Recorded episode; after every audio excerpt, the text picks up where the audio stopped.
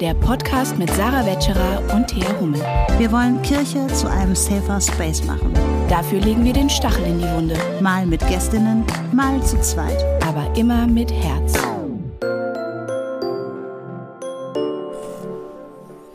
Hallo und herzlich willkommen zu einer neuen Folge Stachel und Herz. Hallo Sarah. Hallo Thea, ich freue mich, dass wir wieder zu einem brandaktuellen Thema aufnehmen und wir beide waren ja etwas unsicher. Ja, total. Wir kriegen ja manchmal so Hinweise, Kritik, Briefe, nett gemeinte E-Mails oder auch nicht so nett gemeinte E-Mails, äh, die sagen, dass wir immer so kritisch gegenüber der Kirche sind. So ein bisschen so Nestbeschmutzerinnen Kritik kriegen wir manchmal und deswegen haben wir auch lange überlegt, lange hin und her diskutiert, ob wir das Thema der EKD-Synode überhaupt nehmen sollen, aber haben uns dann doch dafür entschieden, es zu machen ja, genau. Aber uns ist wichtig dabei zu sagen, über all das, was wir jetzt sprechen, wir beide sind äh, keine Synodalen, also wir sind nicht Teil des Ganzen, über das wir sprechen, aber genau aus dieser Perspektive sprechen wir eben auch. Ähm, wir sprechen darüber, wie so eine Synode ähm, auch, ja, was das für für Außenwirkung hat auf BPOC, und was wir auch so von anderen gehört haben aus der BPOC-Community, aus der Kirche. Ähm, denn ja, in der in der Synode ähm, wurde halt vor allem über Menschen gesprochen, auch schon im vergangenen Jahr. Aber das ist, führt jetzt, jetzt bin ich schon direkt im Thema drin. Vielleicht, Vielleicht sollten wir erstmal erklären, erklären äh, worum genau. es hierbei dabei ging. Also genau. äh, etwas, wo, was für uns auch nicht wirklich klar war, was wir auch erstmal googeln mussten und uns einlesen mussten, ist, was das überhaupt ähm, da für eine Veranstaltung war und was überhaupt so die Leitung der EKD ist, woraus sie besteht und wer da man kennt irgendwie bestimmte Persönlichkeiten, manche sind ja auch in sozialen Medien oder auch in anderen Medien sehr präsent. Ähm, aber ich wusste zum Beispiel nicht so genau, dass äh, die es drei Leitungsorgane der evangelischen Kirche in Deutschland gibt, und zwar äh, die Synode, das ist ähm, das Gremium, was nun die Jahrestagung hatte, über die, äh, über die wir jetzt sprechen. Dann gibt es noch den Rat und die sogenannte Kirchenkonferenz. Und in diesem Fall sind, glaube ich, die ersten beiden äh, die relevantesten für uns, denn die Synode hat getagt und auch ähm, der Rat der EKD, das ist ein äh, 15-köpfiges äh, Gremium, ähm, das die EKD leitet, ist, ähm, kam häufig zu Wort äh, zum Beispiel durch äh, die EKD-Ratsvorsitzende Präses Annette Kurschus und die äh, Stellvertreterin Bischöfin Kirsten Fers und natürlich auch die äh, Präses, ähm, die die Synode geleit, leitet und ähm, auch sozusagen mitverantwortlich war für diese, diese Jahrestagung, ähm, Anna Nicole Heinrich. Genau, und diese Jahrestagung ist quasi so auch das äh, Kirchenparlament, äh, was die evangelische Kirche in Deutschland äh, mit verantwortet. Und der Rat, den kann man vielleicht vergleichbare so als Regierung oder so des mhm. Parlaments. Ja, und die Synode ist sowas wie die wie das Parlament. Genau, also wichtige Menschen haben sich in Ulm getroffen ähm, und haben äh, Dinge geplant, besprochen und äh, ja.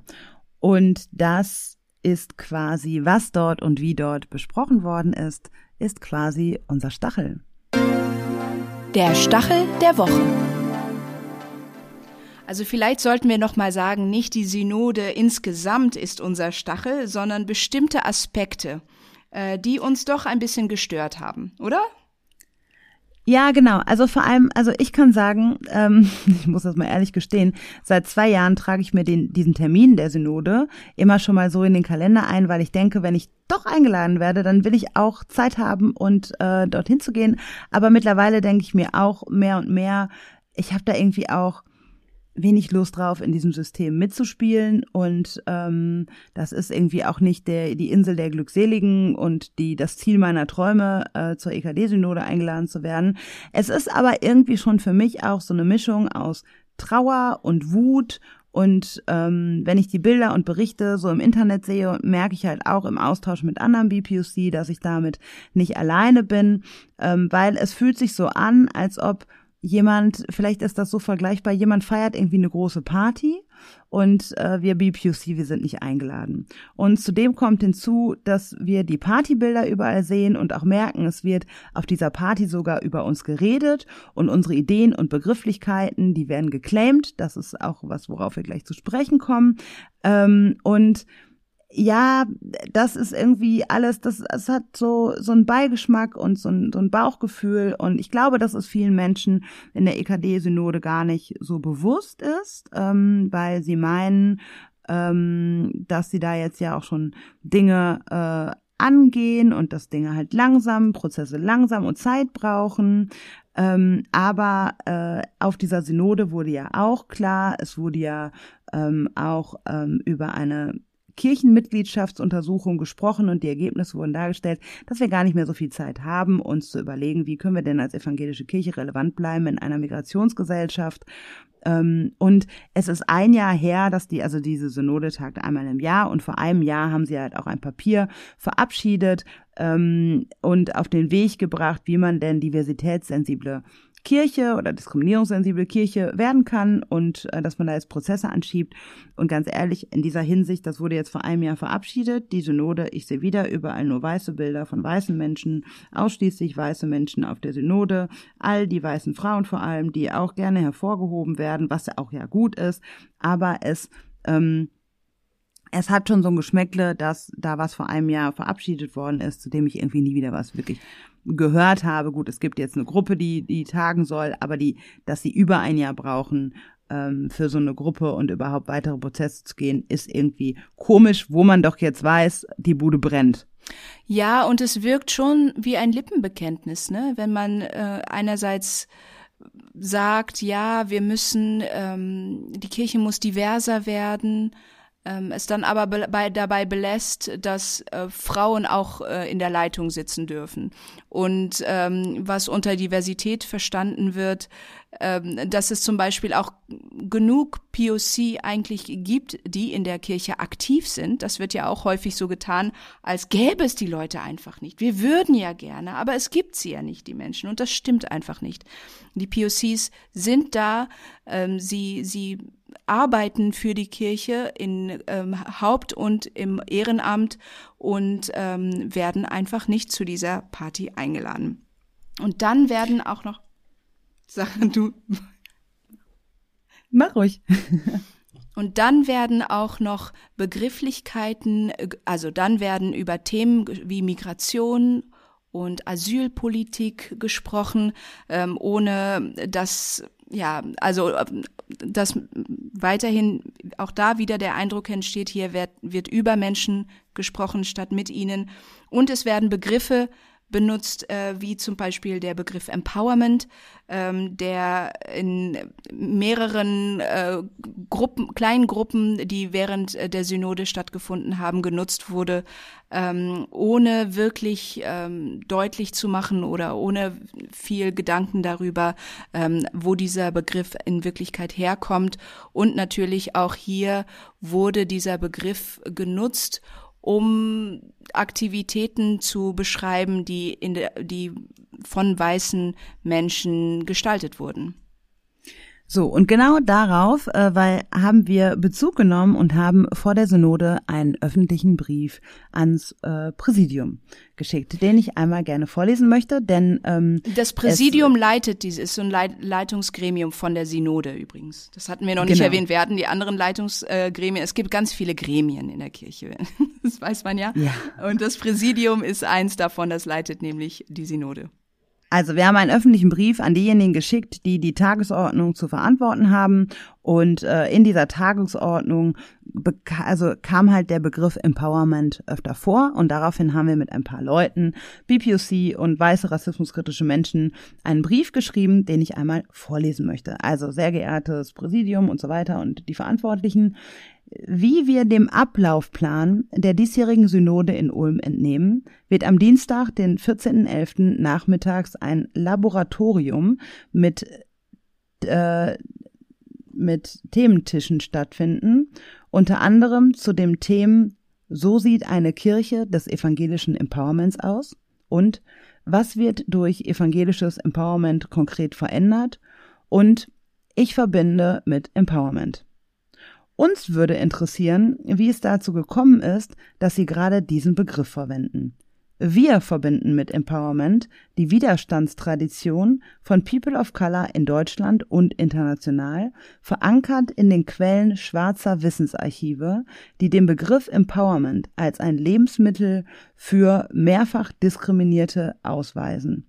Vor dem Hintergrund, dass die Synode auf ihrer letzten Herbsttagung beschlossen hat, Schritte in Richtung auf eine diversitätsorientierte Kirche zu machen, fragen wir uns, ob es hilfreich ist, diese Begrifflichkeit mit Bezug auf eine eindeutig mehrfach privilegierte Gruppe anzuwenden. Mit freundlichen Grüßen und so weiter. Ja.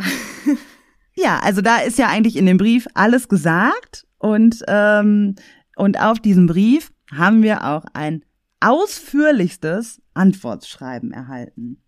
Und ähm, das ist nochmal interessant, denn darin wird dann vor allem EKD-Ratsmitglied Professor Dr. Michael Domsken, ähm, weißer Mann, äh, erwähnt, der halt ähm, zu dem Begriff Empowerment äh, Dinge gesagt hat, also dass das eine Anleihe aus der säkularen Sprache sei, die aber eigentlich eine zutiefst christliche Botschaft birgt. Also es klingt fast so wie, naja, weil das christlich ist, dürfen wir das. Ähm, dennoch aber weiß, wird auch darauf hingewiesen, natürlich, dass äh, man auch vorsichtig sein soll im Bewusstsein seiner Herkunft bei dem Begriff und so. Und das Präsidium aber der Ansicht sei, dass diese Begriffsverwendung theologisch verantwortlich geschieht und nicht der Zielsetzung widerspricht. Ähm, und das auch deswegen eigentlich dazu beiträgt, Schritte in Richtung einer diversitätssensiblen Kirche zu gehen. Ja, also ich finde die Antwort ein bisschen merkwürdig, vor allem weil hier in der in dem Antwortschreiben zum Beispiel auch der Begriff äh, kulturelle Aneignung verwendet wird, als ob er in dem in dem in der Anfrage äh, verwendet würde, was ja eigentlich nicht stimmt. Ähm, also da wird zum Beispiel gesagt, äh, warte mal, ich muss die Stelle noch einmal finden. Ähm,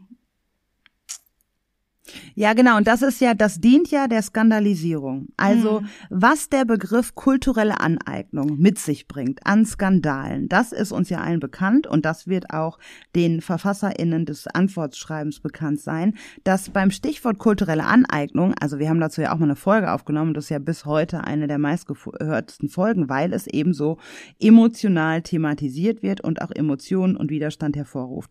Dazu möchte ich nochmal sehr deutlich betonen an dieser Stelle, dass wir in dem Schreiben ans Präsidium den Begriff kulturelle Aneignung nicht verwendet haben. Und dass, wenn jetzt im Antwortschreiben darauf hingewiesen wird, dass es keine kulturelle Aneignung ist, dann frage ich mich, ähm, Wer also, sprach von denn, kultureller Aneignung? Genau. Wer hat den Begriff eigentlich hier eingeworfen und dient das sich eigentlich einer Skandalisierung und einer, ähm, einer Umkehr, damit äh, wir hinterher die Bösen sind, die der EKD jetzt kulturelle Aneignung vorgeworfen haben? Also, das haben wir nicht, das haben wir nicht geschrieben, das haben wir nicht gemeint.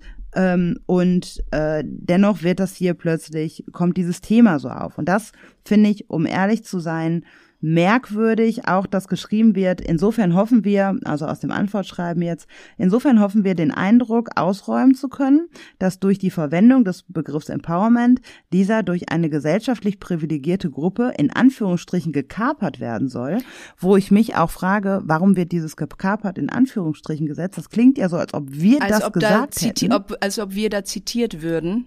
Genau, Oder ja, als ob diejenigen, genau. die den und, Brief geschrieben ähm, hätten, da zitiert würden, ob auch, obwohl auch dieser Begriff niemals vorkam in der Anfrage. Ja, und dann weiter schreiben sie, um das auch nochmal zu zitieren, zu zitieren, denn in der Tat ist das Problem der kulturellen Aneignung, Komma, ja, auf das sie verweisen, ernst zu nehmen. Und wo ich denke, wir haben darauf, also da hat niemand mit diesem Begriff auch darauf verwiesen. Es geht mehr darum, dass Begrifflichkeiten geclaimt werden, dass schwarze Wissensarchive ausgelöscht bzw. nicht erwähnt werden und dass man meint, weil der Begriff eine zutiefst christliche Botschaft birgt, man ihn jetzt einfach so benutzen kann. Und, ähm, und das halt hat halt diesen, diesen furchtbaren Beigespack, muss ich sagen, ähm, dass da weiße Menschen sitzen, die vor einem Jahr gesagt haben, sie wollen diversitätssensible Kirche sein und Schritte darauf gehen, diesen Begriff nehmen und den auf ihre Tagesordnung schreiben, dazu gemeinsam an Tischen sitzen mit ausschließlich weißen Menschen. Und das guckst du dir als BPOC an und das ist jetzt ja, also dieser Schmerz, der sitzt viel tiefer als als nicht einfach nur auf irgendeiner Party nicht eingeladen zu sein, wobei das kann auch schmerzhaft sein, ich weiß. Also aber ähm, äh, also das ist einfach, ich weiß nicht, also dieses Antwortschreiben, das ist jetzt auch sehr, sehr lang und äh, dann wird dann nochmal Dinge erklärt und ich verstehe auch, dass sie das, ähm, dass sie das jetzt rechtfertigen wollen und ähm, und das wurde dann ja auf der Synode auch nochmal aufgegriffen. Also es wurde auf der Synode ja. nicht direkt erwähnt, dass es diesen Brief gab, aber man konnte in der Diskussion und in der Einleitung dieser Tische doch auch raushören. Das konnte man ja auch im Livestream ähm, sehen. Ähm, man konnte raushören, dass sich da jetzt auch noch mal mehr Gedanken zugemacht wurde. Ja, beziehungsweise ja beziehungsweise was da auch so ein bisschen hervorkam, weil dieser diese Frage kam ja auch dann aus dem Plenum, ne? Warum dieser Begriff? Und ähm, in, als Antwort wurde da gesagt, dass der Begriff ja gar nicht so wichtig sei. Es ginge ja darum, ähm, dass die Diskurse, die darunter geführt werden, dass die wichtig sind. Und dann frage ich mich, wenn der Begriff jetzt nicht so wichtig ist, warum gibt es dann drei Thementische an einem Nachmittag mit diesem Begriff? Ist der Begriff jetzt wichtig oder ist er doch nicht wichtig? Also, das finde ich auch merkwürdig. Das, das ja, und wenn er nicht so wichtig ist für diese weiße Gruppe an Menschen, an mehrfach privilegierten Menschen, dann frage ich mich, warum nehmen Sie nicht dann ein, irgendeinen x-beliebigen anderen Begriff, wenn es eh nicht so wichtig ist? Denn für schwarze Menschen ist dieser Begriff enorm wichtig. Und dann auch noch darüber zu reden, na ja, es ist jetzt auch nicht nur so, ist auch nur ein Wort. Nee. Also für mich ist Nein. Empowerment nicht nur ein Wort. Richtig. Das ist für mich eine Lebenshaltung. Und wenn auch darüber, und das war, das ist, Teil von schwarzen Menschen, von, von Befreiungsprozessen, von individuell, politisch, historisch. Ähm, also das ist, das ist nicht einfach nur ein Wort. Und dafür besteht irgendwie so, hatte ich das Gefühl, so null Sensibilität. Ähm, und ja. Und auch ein, naja, okay, gut, so. Also so ein, ja, es ist einfach nicht wichtig. Und wie kann es denn auch wichtig sein, in einer rein weißen Gruppe bei Menschen, die das kognitiv erlernen müssen, weil sie es nicht fühlen? Also ich fühle den Begriff, aber in dieser Halle in Ulm saß einfach auch kaum jemand, der das aufgrund seiner Positionierung in dieser Welt fühlen kann.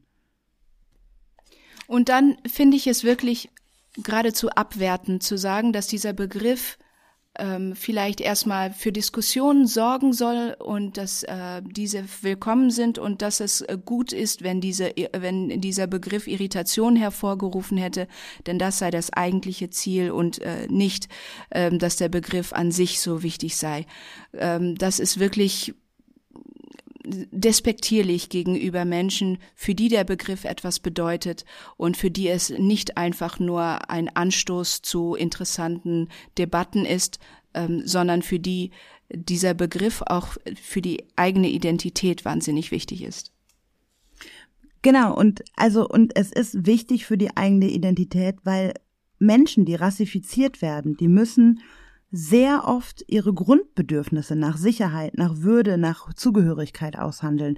Wir haben November 2023. Es ist viel passiert in dieser Welt. Es ist viel passiert mit Wahlen, mit der AfD, mit einem Rechtsruck und so weiter in der Gesellschaft. Ja, also dieser Begriff Empowerment, der wird umso wichtiger für BPOC. Wenn wir den jetzt in einer Kirche, die sich diversitätssensibel auf den Weg machen möchte, so claimen, dass wir von ähm, dass wir von äh, evangelischem Empowerment sprechen, ja, ähm, dann nimmt man sich auch die Chance als Kirche, wirklich Empowerment-Räume für rassifizierte Menschen zu verteilen und äh, bereitzustellen, dafür Ressourcen auch bereitzustellen, in einer Migrationsgesellschaft, in der Kirche sich weiterhin als in Anführungsstrichen Volkskirche bezeichnet, also relevant bleiben möchte, sie aber weit unter 50 Prozent äh, schon ist, also die evangelische Kirche bei, ich weiß gar nicht, 25 Prozent oder keine Ahnung, irgendwie so. Ähm, und also, wenn ich da relevant bleiben möchte, dann nehme ich den Menschen in unserer Gesellschaft die rassifiziert werden, doch nicht den einzigen Begriff von Trainings und von Räumen und von Safer Spaces, die ich anbieten kann, um sie auch zu stärken. Und zwar nicht im paternalistischen Sinne. Auch darüber wurde ja gesprochen. Empowerment hat wirklich nichts mit Paternalismus zu tun. Ganz im Gegenteil. Es ist eine Widerstandsbewegung aus schwarzen Menschen heraus. Nicht, weil weiße Menschen irgendwie gutmütig waren oder weil sie ihnen geholfen haben oder was auch immer, sondern es ist ein Begriff, der aus der schwarzen Community kommt, der aus, ähm, aus Communities kommt, die marginalisiert werden, die aus sich heraus empowered werden und nicht, weil weiße Menschen ihnen ein bisschen Energie, ein bisschen Raum, ein bisschen Liebe, ein bisschen Geld, ein bisschen was, was ich was gegeben haben. Vielleicht könnt ihr dazu euch auch, auch noch mal die Folge zu Empowerment anhören, die, die wir mit Rebecca Fischer aufgenommen haben, wo es nämlich auch darum geht, dass Empowerment etwas ist, was aus einem selbst heraus geschieht und nicht von außen aufoktroyiert, wie der Begriff Paternalismus äh, andeuten würde.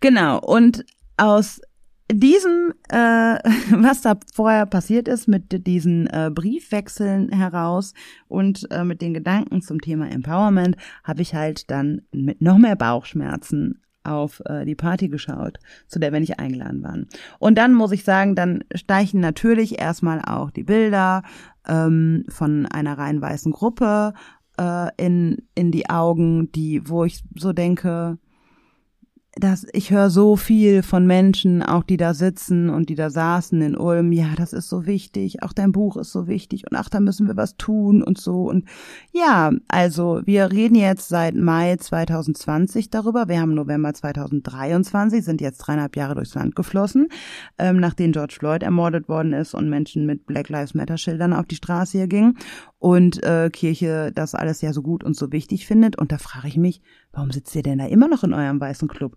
Und dann ärgert es mich auch, muss ich sagen, dass ich sehe da viele weiße Frauen, die ich auch individuell sehr, sehr schätze und auch viel von ihnen halte, ähm, aber die alle irgendwie dann auch nochmal ins Bild gehalten werden und wo nochmal die Kamera darauf gehalten wird und wo nochmal die ganzen Frauen, ich meine, das ist ja auch ein rein frauengeleiteter, ähm, äh, eine rein frauengeleitete Synode da gewesen und so, ne, also Anna Nicole Heinrich, ähm, äh, Bischöfin Vers und äh, ähm, Präses Kurschus und sind ja alles Frauen. Und dann wurde noch Christina Brudereck eingeladen und auch die wurde sehr hoch gelobt. Und Bärbel Bass war da von der SPD und so. Und auch da gab's die netten Bilder der weißen Frauen. Ähm, und das ist alles so wo ich echt auch an White Feminism denken muss. Kann ich leider nicht, äh, kann ich leider nicht abstreiten, denn ähm, das ist ein, das erinnert mich doch sehr, und da kann man auch noch mal in unsere Folge über weißen Feminismus reinhören, als eine Selbstbeweihräucherung weißer Frauen, ähm, die äh, auch noch mal von von von denen, die Fotos machen und auf Social Media auftreten, auch noch mal mehr in den Vordergrund gestellt werden und so und ihre Räume haben, aber eben als weiße Frauen. Wobei man natürlich auch sagen muss, dass man es als Frau oder Frau es als Frau in, als in, in Leitungsgremien in der Kirche auch nicht leicht hat, ne? Also ich, ich will das nicht abstreitig machen, was du sagst mit dem White Feminism und ähm, dass es eine ähm, rein weiße Veranstaltung war und ähm, dass es vielen offensichtlich reicht, an Diversität, wenn dort Frauen sind und auch Frauen sichtbar sind in der Leitung. Aber ich glaube auch, dass eine Person wie Präses Kurschus oder auch Anna-Nicole Heinrich, ähm, die häufig auch kritisiert werden von allen möglichen Seiten, ähm, besonders viel Kritik bekommen, weil sie Frauen sind. Ja, und dennoch sind es weiße, mehrfach privilegierte Frauen, die da. Und ich, also dieses, ich sehe, dass sie, dass sie, ähm, dass sie schwerer haben. Ich glaube auch, dass Frau Kurschus es schwerer hatte als äh, hat in ihrer Rolle als ihr Vorgänger Heinrich Bedford Strom. Ähm, und ich sehe, ich denke auch immer noch an Margot Käßmann. Wenn das ein Mann hinterm Steuer gewesen wäre, die etwas zu viel, der etwas zu viel Wein getrunken hätte, wäre er nicht zurückgetreten. Sage ich jetzt einfach mal so. Glaube ich auch. Und dennoch sind wir im November 2023. Ich höre von äh, vielen äh, Frauen, ja, das ist alles so wichtig mit dem Rassismus. Und dann sitzen sie da dennoch. Ich sehe nicht nur Frauen, ich sehe auch weiße Frauen. Und das ist ähm, für mich tatsächlich ein Punkt, und es sind nicht nur weiße Frauen, es sind mehrfach privilegierte Frauen. Ich will jetzt nicht alle Diskriminierungskriterien hier äh, aufzählen, aber sie sind in mehr, mehrfacher Hinsicht ähm, privilegiert, nicht nur aufgrund ihres Weißseins. Und ähm, das ist für mich einfach nicht, ich verstehe es einfach nicht. Und es schmerzt und dieser Schmerz wird nicht gesehen und deswegen möchte ich diesem Schmerz hier einfach auch Raum geben. Andererseits muss, möchte ich auch noch mal hier ähm, sagen, dass es äh, nicht eine er Erwartung ist, die wir an den weißen Frauen haben, dass, ähm, dass auch POC zum Beispiel zu Wort kommen, ähm, sondern auch weiße Männer können sich dafür einsetzen, dass die Kirche diverser wird, auch in ihren Leitungsgremien. Ja, aber ich möchte doch noch auch nochmal betonen, dass äh, auch die weißen Frauen, die das jetzt hören und sich vielleicht ärgern oder sagen, Mensch, nichts kann man denen recht machen oder so oder diese Gedanken im Kopf haben, doch auch noch mal zweimal hinhören. Ähm, weil auch die können was verändern. Denn die sind nicht, die haben Macht. Und über Machtkritik äh, sprechen wir auch sehr wenig in dieser Kirche. Es sind nicht nur die armen Frauen, die gezwungen werden, ähm, äh, in leitende Positionen zu sein. Es sind auch machtvolle Positionen. Und sie haben Macht. Ja, sie haben weniger Macht als Männer auf selben Positionen und äh, sie werden häufiger kritisiert und so. Aber ähm, ja, letztendlich zwingt sie auch keiner dazu. Also, äh, ähm, aber dennoch haben diese Frauen und vielleicht jetzt, um auch so ein bisschen äh, Frieden da reinzubringen, denn ich finde diese Frauen ja nicht nur doof, ich finde auch, ich finde die gar nicht doof. Also auch, ja, also ich finde, die haben auch sehr viel, also Annette Kurschus hat mich zum Beispiel an vielen Stellen doch ähm, sehr positiv gestimmt mit Dingen, die sie gesagt hat auf der Synode. Ja, und das finde ich auch super, super wichtig und das hat mir gefehlt in den letzten Wochen, solche Statements aus kirchlichen Reihen. Also sie hat zum Beispiel Empathie mit Israelis und Palästinensern ähm, also da hat sie Stellung zu benommen, hat gesagt, die Empathie mit Israelis und Palästinensern sei kein Gegensatz, ja, und Antisemitismus habe seine Wurzeln nicht bei den in Anführungsstrichen anderen und blühe nicht nur in kleinen extremen Gruppen, sondern er kommt aus unserer christlichen Geschichte. Und er keimt auch in unserer Mitte, unter unseren Kirchenmitgliedern.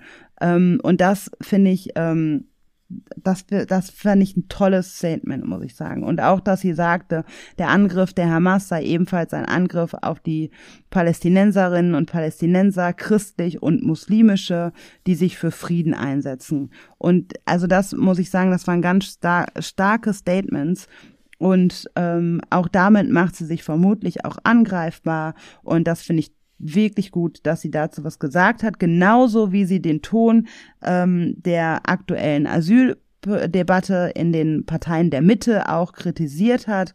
Ähm, also, dass sie da auch drauf eingegangen ist und auch da Kritik geäußert hat.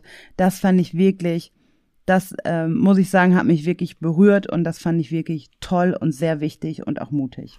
Ich fand es auch echt sehr gut und sehr mutig, dass gerade im heutigen politischen Klima, dass sie nochmal betont hat, dass wenn man über Migration spricht, dass man da über Menschen spricht. Weil viel zu oft äh, wird dort von Zahlen gesprochen, von Obergrenzen, ähm, von, von, oder auch werden äh, diese Menschen entmenschlicht, indem zum Beispiel von Flüchtlingswellen gesprochen wird. Und ich äh, finde das äh, wahnsinnig wichtig, dass sie nochmal ins, ins Bewusstsein gerufen hat, die Tatsache, dass hier von Menschen die Rede ist und von Menschen, die vor allen Dingen verzweifelt sind und von Menschen, äh, die hier hinkommen, weil sie ihr Land aus äh, fürchterlichen Gründen verlassen müssen. Ähm, und genau, also da, das, das finde ich auch nochmal richtig stark, äh, dass sie das betont hat. Und, und sie hat auch herauskristallisiert, dass die Formulierung von den anderen und in Anführungsstrichen den eigenen Leuten eine Problematik in sich birgt. Das finde ich, ähm, das zeigt nochmal, mhm. dass sie von Rassismus, vom Konstrukt von Rassismus, von den Wirkweisen von Rassismus doch auch einiges verstanden mhm. hat und das auch aufgreift. Aber wiederum spannend finde ich dann auch, dass sie das aufgreift, also die Wirkweisen von Rassismus, das auch erklärt, wo die Problematik liegt, aber nicht das Wort Rassismus in den Mund nimmt. Und da frage ich mich so, warum betitelt man es dann nicht auch so mit dem, was es eben ist? Es ist Rassismus. Ähm, will man da auch nicht das, das böse R-Wort sagen, um Leute nicht zu verschrecken, weil hinterher wird ihr ähm, ihr äh, vorgeworfen, wie Gilda Sahebi bei Markus Lanz, dass sie jetzt Mark, äh, Friedrich Merz, ohne ihn, dass sie ihn jetzt auch namentlich benannt habe, dass sie ihn als rassistisch betiteln würde und da will man jetzt auch einem, einem Shitstorm aus dem Weg gehen, beziehungsweise da will man sich jetzt ja auch nicht mit der CDU verscherzen, ähm, also nicht ganz, obwohl man jetzt ähm, da, obwohl ihre Statements stark waren, aber mh, hm, ist das, also da ist ja jedes Wort auch gut überlegt, ne? Und das war halt auch so ein Ding, wo ich dachte, hm, ja, komisch. Es scheint wirklich noch ich habe irgendwie das Gefühl, die sind immer so kurz davor. Also sie haben es begriffen, sie sind kurz davor, es auch zu benennen, aber es scheint immer noch eine wahnsinnige, eine wahnsinnige Angst vor diesem Begriff Rassismus zu geben. Und ich verstehe ja, und auch kein, nicht wirklich, auch, ähm, warum. Und auch, doch, ich glaube, es ist die Angst. Es ist die Angst, dass der Aufschrei dann so groß ist. Ähm, aber es gibt auch kein Bewusstsein dafür, dass wenn man es in den Mund nehmen würde, man sehr, sehr viele Menschen erreichen würde, aber wie auch, wenn in der ganzen Synode ähm, wenn nur weiße Menschen dort sitzen. Die, die Menschen haben, glaube ich, zum Großteil gar keine Ahnung davon, wie viele Menschen in einer Migrationsgesellschaft sich auch mal gesehen, gewürdigt und geschätzt fühlen würden, wenn da jemand mal den Begriff auch benutzen würde. Ja, denn selbst ähm, beim Thema Migration ist es so, dass hier über Menschen gesprochen wurde, aber die Menschen an sich nicht, über die gesprochen wurde, nicht sichtbar waren. Genau. Also es, es wurde über einander gesprochen und nicht miteinander. Also wer hat da gesprochen? Es hat niemand gesprochen, der ähm, oder die glaube ich, Fluchterfahrung hatte, habe ich zumindest nicht wahrgenommen. Ähm, hätte da jemand gesprochen, wäre das sicherlich auch groß nochmal durch die Medien gegangen. Ähm, aber auch da kam irgendwie nichts. Und dann finde ich es auch bezeichnend, dass äh, Annette Kurschus auch gesagt hat, und das finde ich auch gut, mh, dass ähm, sich auch Antisemitismus zum Beispiel unter Kirchenmitgliedern breit macht und so. Und da hätte ich mir jetzt noch ein bisschen mehr gewünscht, okay, ja, das haben wir jetzt erkannt.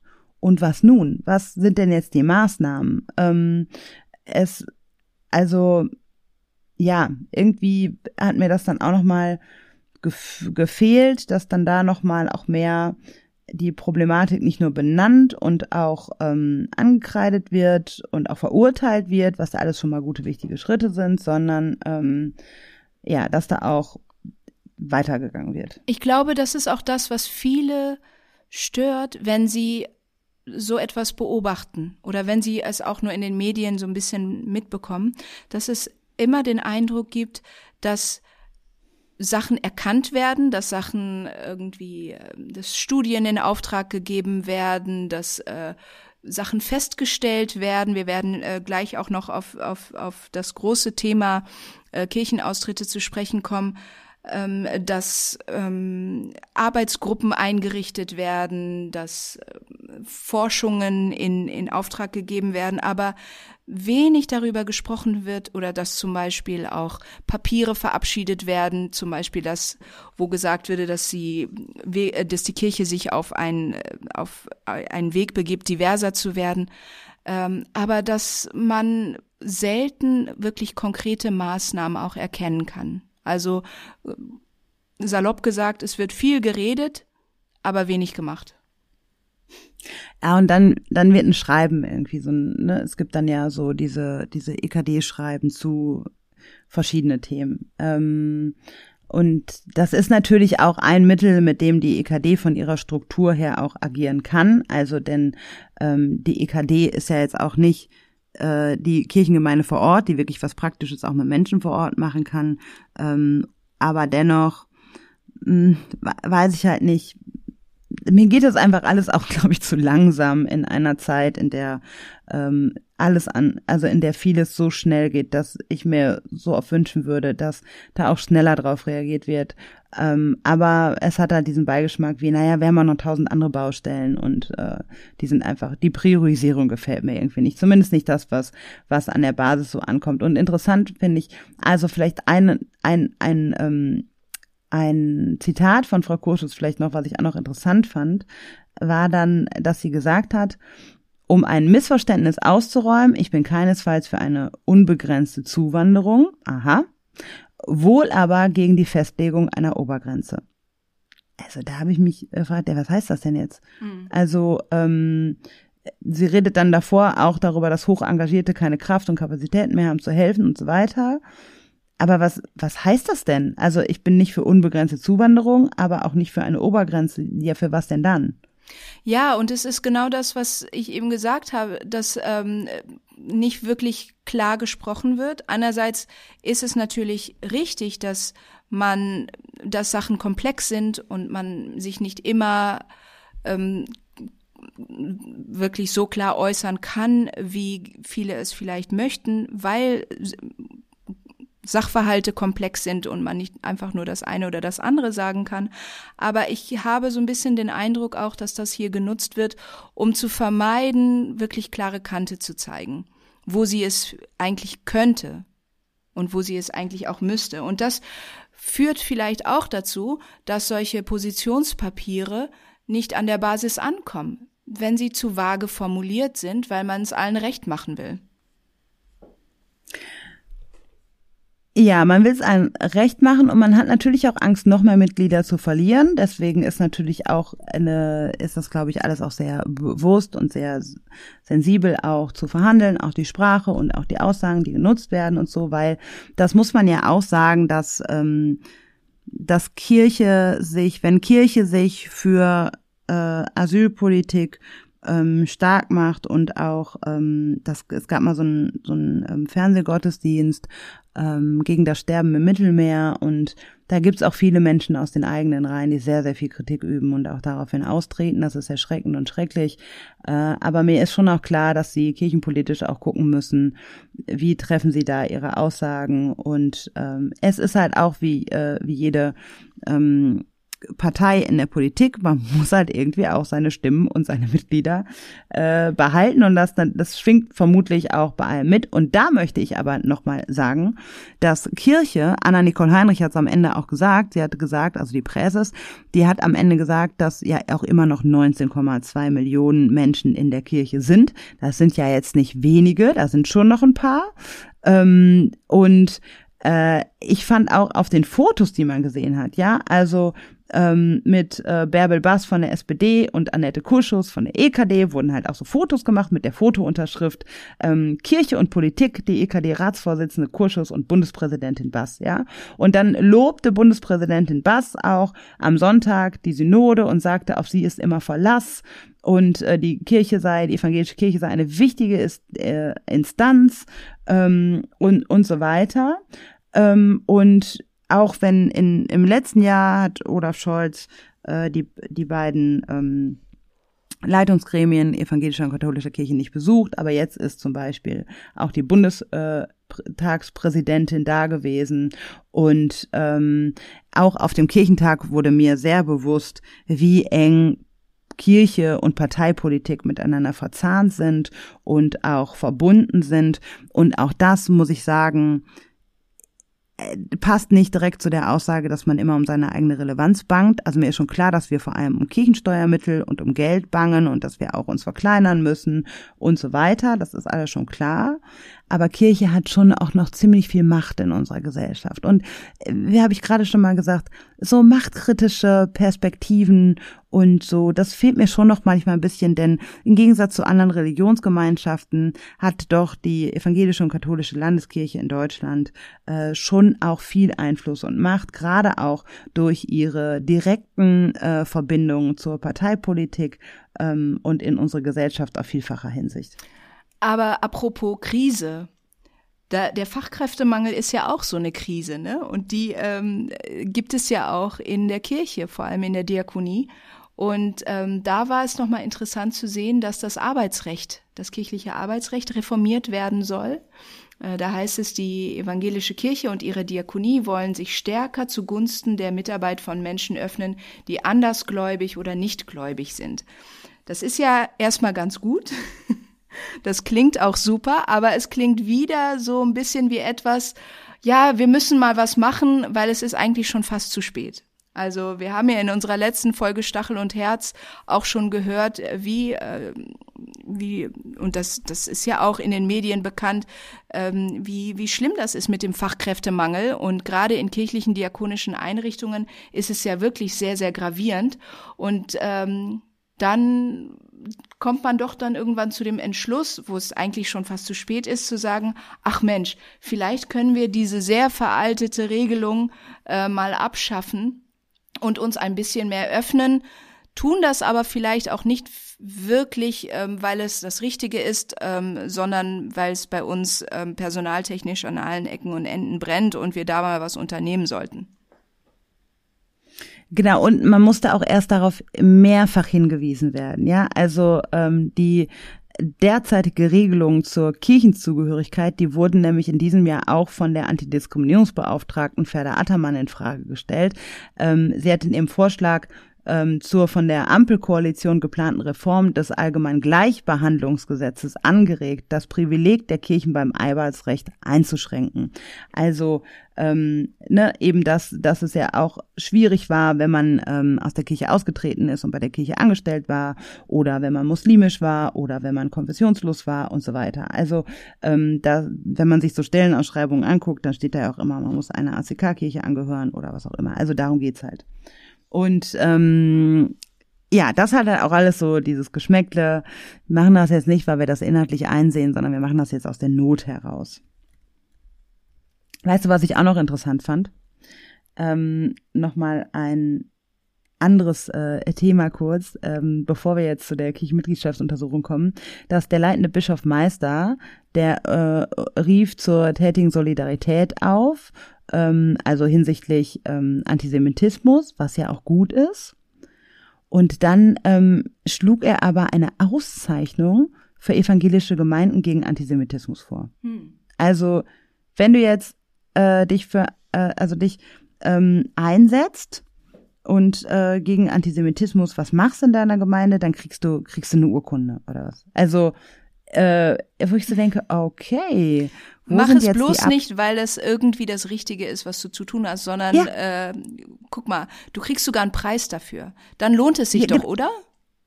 Ja, also wo ich so denke, okay, das, was eigentlich die Basis sein sollte und so ein, so ein, so ein Grundkonsens. Ja, es muss ein Incentive geben, damit man die christliche, damit, damit man das ausführt, bin. Was, was die christliche Botschaft eigentlich beinhaltet komm, macht mal was gegen Antisemitismus, dann kriegt er mal einen Keks. Äh, wenn ihr jetzt, vielleicht, wo bleiben jetzt, gibt's jetzt bald auch Auszeichnungen äh, gegen Rassismus und gegen Ableismus und gegen Queerfeindlichkeit oder was auch immer. Also, wo ich so denke, äh, also weiß ich nicht. Also Safer Spaces, das sollte doch eine Norm sein, die es nicht gibt, das wissen wir auch, haben wir auch drüber geredet in der vorletzten Folge.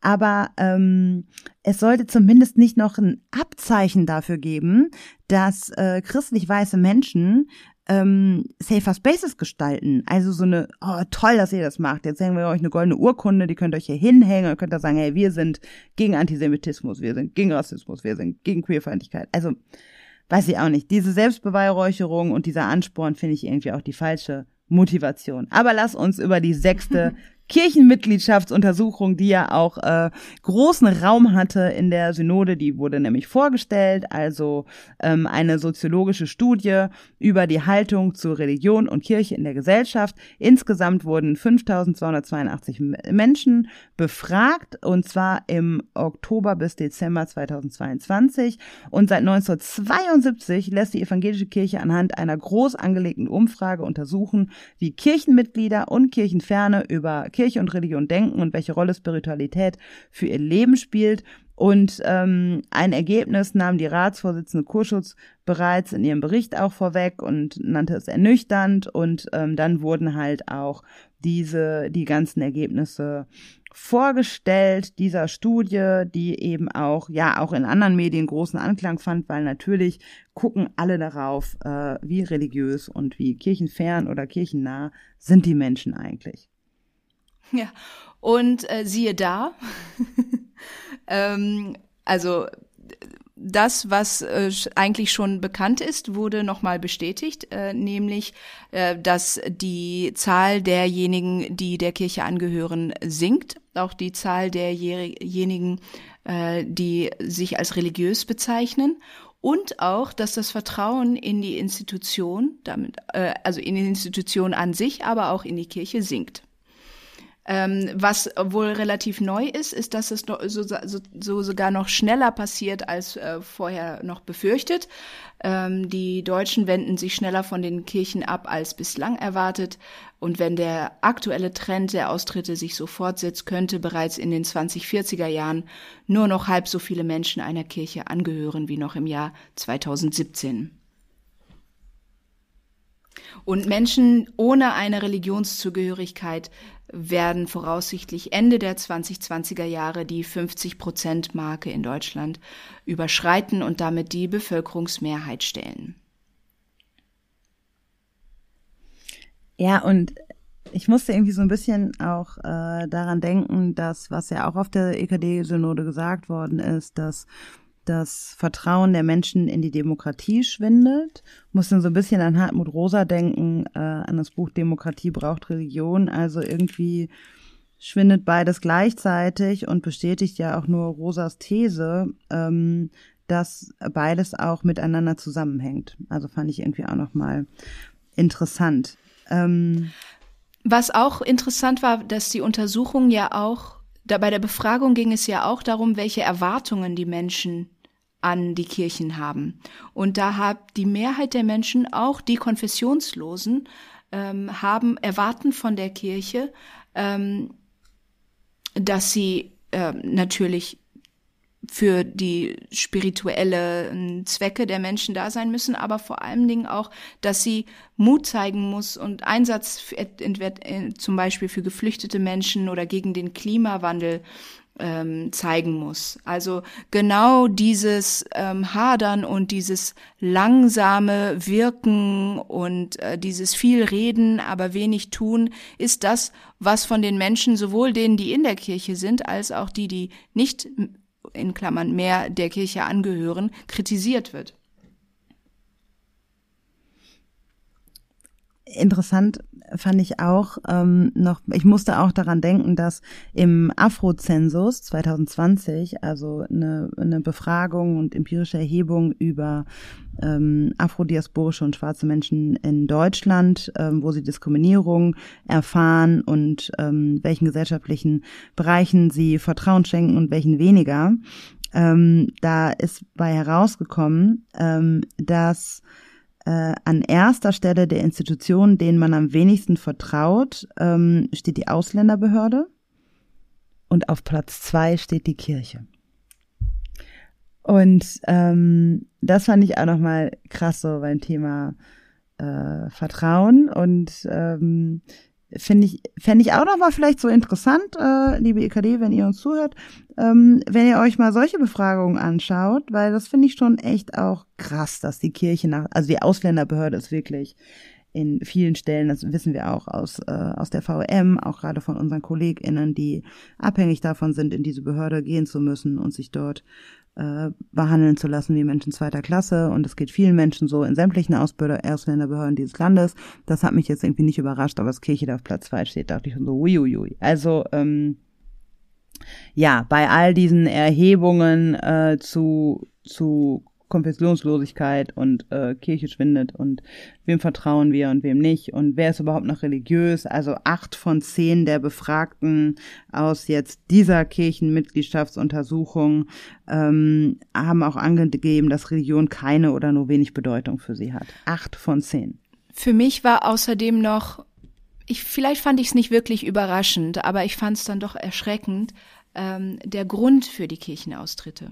Also ähm, Evangelische treten der Studie zufolge vor allem deshalb aus, weil ihnen das Thema Religion und Kirche in einem längeren biografischen Prozess gleichgültig geworden ist. Bei den Katholischen hingegen spielen Emotionen wie Zorn und Wut über die eigene Kirche eine viel größere Rolle als eine schleichende Gleichgültigkeit.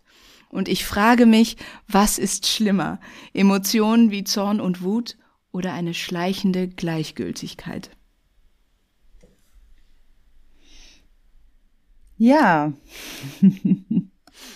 Beides nicht schön. Und trotzdem äh, sind sie ja positiv geblieben auf der Synode, ne? Also mhm. ähm, äh, Synodenpräses Anna-Nicole Heinrich ähm, hält es nach eigenen Worten für notwendig, Mut für Veränderungen zu zeigen. Das finde ich auch super gut. Mhm. Ähm, bin ich gespannt, äh, wie sie das umsetzen wollen. Und äh, hat ja, wie gesagt, nochmal betont, ähm, dass die dass die Landeskirchen in der Bundesrepublik noch rund 19,2 Millionen Protestanten haben, Mitglieder haben und so.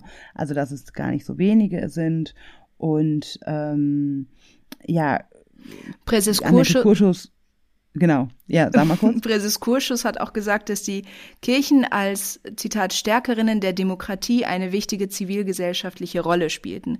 Und ich glaube, dass sie, äh, dass darin wurde sie ja auch bestätigt, auch durch den Be äh, Besuch der, ähm, ähm, der SPD-Politikerin. Aber die Frage ist, diese Rolle hat die Kirche im Moment. Gleichzeitig verliert sie immer mehr an Bedeutung. Ähm, und die Menschen erwarten von der Kirche ähm, mehr Einsatz, klare Kante. Und ähm, Annette Kurschus sagt, eine Aufgabe der Kirche bestehe darin, ähm, angesichts der Entwicklungen die Hoffnung zu behalten, weil sie der Motor aller Prozesse sei. Aber ich glaube, die Kirche muss noch ein bisschen mehr machen, als die Hoffnung, als nur die Hoffnung zu behalten. Ja, das ähm, fand ich auch nochmal spannend, auch dass sie ähm, da auch, ja, auch nochmal sagt, was wird eigentlich erwartet äh, von der Kirche, religiöse Kommunikation, Einsatz für Geflüchtete und gegen den Klimawandel und so. Und äh, das ist, ja, ich bin einfach gespannt. Aber ähm, es ist, also sie müssen ja hoffnungsvoll bleiben. Was, was bleibt ihnen anders übrig? Ähm, und wir wollen es auch bleiben und deswegen kommen wir jetzt mal zum Herz. Etwas fürs Herz. Wir waren auf einer Lesung, äh, Thea und ich, von Emilia Roark und äh, es ging um ihr Buch Das Ende der Ehe, was wir euch von ganzem Herzen empfehlen. Ähm, und mir war besonders, also mir rührte das Herz irgendwie, es hat mich sehr berührt, ähm, rührte das Herz, klingt auch komisch, ne? Egal. Äh, ich fühlte mich berührt, dass am Ende jemand fragte, wie sie, also wie Emilia Roark denn hoffnungsvoll bliebe. Da sind wir auch beim Thema Hoffnung. Also wie sie hoffnungsvoll bliebe und ähm, wie sie das denn alles schafft mit all den Herausforderungen und Anforderungen und mit der Kritik und ähm, wo sie denn ihre Kraft rausschöpfe. Und dann hat sie was gesagt, worüber sie auch schon in ihrem Buch Why We Matter schreibt am Ende, was mich auch schon damals sehr berührt hat, war, dass sie sagt, naja, letztendlich sind wir alle untrennbar miteinander verbunden. Ähm, und sie will nicht die Menschen, auch wenn sie das Patriarchat ähm, kritisiert und ähm, dagegen kämpft, kämpft sie nicht gegen Männer. Sie will Männer und Frauen zum Beispiel, also wenn man jetzt in diesem binären Konstrukt denken mag, nicht voneinander trennen, ähm, sondern wir wurden alle getrennt. Ähm, durch Dichotomien, durch Binaritäten, ähm, durch den Kolonialismus, ähm, wir wurden voneinander getrennt, aber das ist Menschen gemacht. Und letztendlich sind wir geschaffen, um, wir sind verbunden geschaffen. Und das hat mich auch nochmal so an Ubuntu-Philosophie und andere indigene Traditionen und Lebensperspektiven ähm, erinnert. Und letztendlich auch an den Leib Christi, dass wir miteinander verbunden sind. Und diese Verbundenheit, die würde ich mir letztendlich auch für die EKD, für unsere Kirche, für unser Miteinander noch mehr wünschen und dass es sichtbar wird. Und das fand ich einfach ja sehr, sehr schön, dass Emilia Roark ähm, als jetzt nicht kirchliche oder christliche Stimme sowas gesagt hat, was, glaube ich, viele Menschen berührt hat, denn das fehlt in unserer Gesellschaft und das wollte ich als Herz hier reinbringen. Und dieses Herz ist so groß, das reicht für uns beide. Tschüss, ihr Lieben, schön, dass ihr dabei wart. Bis zum nächsten Mal. Seid gut zu euch selbst und einander. Und beim nächsten Mal, vielleicht noch ein kleiner Hinblick darauf, reden wir auch über die Klimakrise. Wir sprechen ähm, über äh, mit äh, einer Pastorin, äh, Andrea Rückert, äh, die bei der äh, letzten Generation aktiv ist und ähm, ja, das schließt auch nochmal so ein bisschen an, was Diakonie und Brot für die Welt ähm, der Bundesregierung in ihrer Haushaltsplanung zu Lasten tragen und kritisieren, dass das Klima und arme Menschen dort ähm, vernachlässigt werden in Haushaltsplanungen und auch das Thema in der Synode war und das ist quasi dann so die Brücke von der Synode zu unserer nächsten Folge und damit dürft ihr schon gespannt sein. Hört wieder rein. Wir freuen uns über euer Feedback auch zu dieser Folge. Teilt es, wenn ihr mögt ähm, und gebt eure Kommentare dazu. Wie seht ihr das alles? Und ja, bis zum nächsten Mal auch von meiner Seite. Ciao. Dies war ein Podcast der Vereinten Evangelischen Mission. Wir hoffen, die heutige Folge hat dir gefallen und zum Weiterdenken und Nachfragen angeregt. Falls ihr Fragen an uns habt oder uns Feedback geben wollt, freuen wir uns sehr darüber. Schreibt uns auf Instagram oder ganz klassisch per E-Mail an podcast.vemission.org. Weitere Informationen findet ihr auf www.rassismusundkirche.de. Mit dem Podcast wollen wir dazu beitragen, Kirche zu einem sichereren Ort zu machen. Daher versuchen wir, unterschiedliche Perspektiven hörbar zu machen und wissen gleichzeitig, dass wir nie alle Perspektiven abbilden können. Wenn ihr das für eine gute Idee haltet und uns darin unterstützen wollt, schreibt über uns auf euren Social-Media-Kanälen oder lasst uns eine Bewertung bei Spotify oder iTunes da. Danke für eure Unterstützung, fürs Reinhören und vor allem für all die Menschen, die den Podcast inhaltlich und persönlich mit Beiträgen bereichern. Bis dahin mit den besten Grüßen von der VEM aus Wuppertal.